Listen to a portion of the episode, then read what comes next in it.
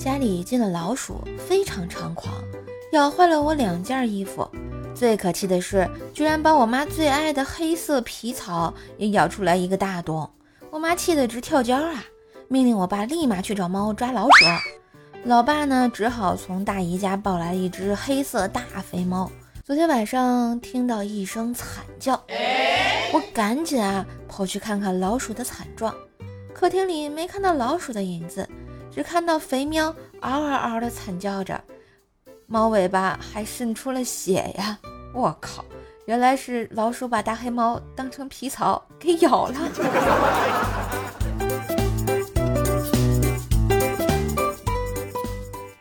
和女朋友订完婚，跟女朋友买了回家的软卧，准备领证。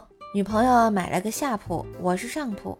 上车之后，因为我烟瘾比较大，每次到站都要下车去抽两口。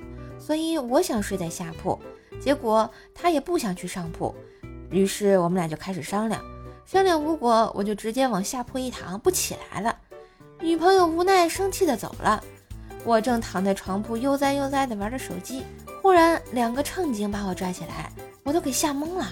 我女朋友在乘警之后闪现，指着我说：“就是他，硬抢我位置，还推我。”我无论怎么解释，女朋友硬是咬定不认识我，然后。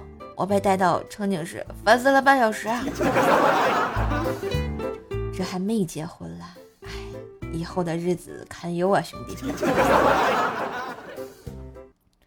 人生最大的错误就是在楼下等女朋友，下来时嘴贱的说了一句：“你这样搭衣服不好看。”结果他又跑上去换了半小时的衣服，还没有下来，一个人坐在小区楼下，甚是悲凉。